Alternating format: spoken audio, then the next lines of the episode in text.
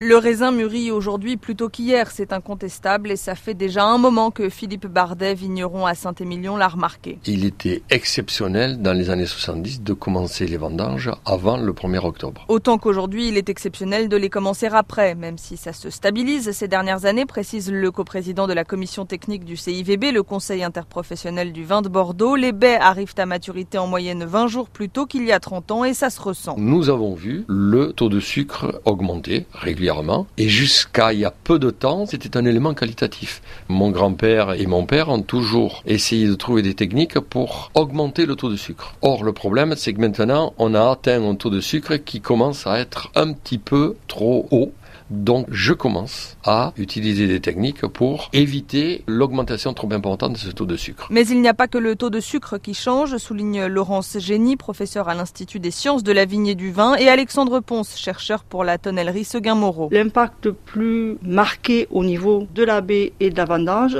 va être une diminution de l'acidité. Donc des euh, raisins avec des équilibres sucre-acide modifiés par rapport à ce que l'on avait il y a 50-60 ans. Ce que l'on craint, c'est que les grands vins aient une aptitude à la conservation beaucoup plus faible dès lors que les raisins récoltés soient récoltés trop tard ou au contraire soient récoltés trop mûrs. Des vins aux notes de fruits confiturés qui se gardent moins, le risque c'est la perte de typicité des vins de Bordeaux, mais c'est aussi et surtout, pour l'économiste du vin Éric Giraud-Hérault, une inadéquation entre l'offre et la demande. L'offre va dans un sens avec des vins qui, naturellement, en tous les cas, liés au réchauffement climatique, on va dans un sens de plus de concentration, moins d'équilibre, plus de degrés d'alcool et il y a un problème euh, grave qui est en train de se poser sur le plan économique parce que les consommateurs ne veulent plus aujourd'hui autant de concentration et de degrés d'alcool. Et le temps de la vigne est un temps long. Quand on la plante, c'est pour 40 ans. C'est donc maintenant qu'il faut agir. Et d'après Nathalie Ola, ingénieure de recherche à l'INRA, l'Institut national de la recherche agronomique, les possibilités sont multiples. On peut peut-être changer le nombre de plants sur une parcelle.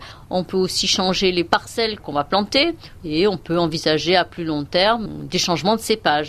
Petit à petit, on pourrait introduire de nouveaux cépages qui traditionnellement n'étaient pas cultivés dans le Bordelais, ne le sont pas, mais qui pourraient présenter un intérêt euh, à plus long terme. C'est tout l'objet de la parcelle 52 plantée par l'INRA il y a 9 ans. Donc il y a 52 variétés euh, de vignes différentes. Ici le Sangiovese, un cépage italien. Là, c'est l'Alvarino euh, cépage espagnol. Agnès Destra-Kirvin, ingénieure d'études à l'INRA, s'occupe de ces variétés glanées à travers le monde et choisit notamment pour leur caractère tardif, puisqu'on cherche un éventuel remplaçant pour le merlot, variété précoce et donc peut-être un peu plus menacée que les autres. On a entre 35 et 40 jours d'écart entre la variété la plus précoce et la variété la plus tardive. Et ensuite, nous observons des profils avec des variétés qui arrivent à maturité très vite, d'autres qui accumulent les sucres très rapidement.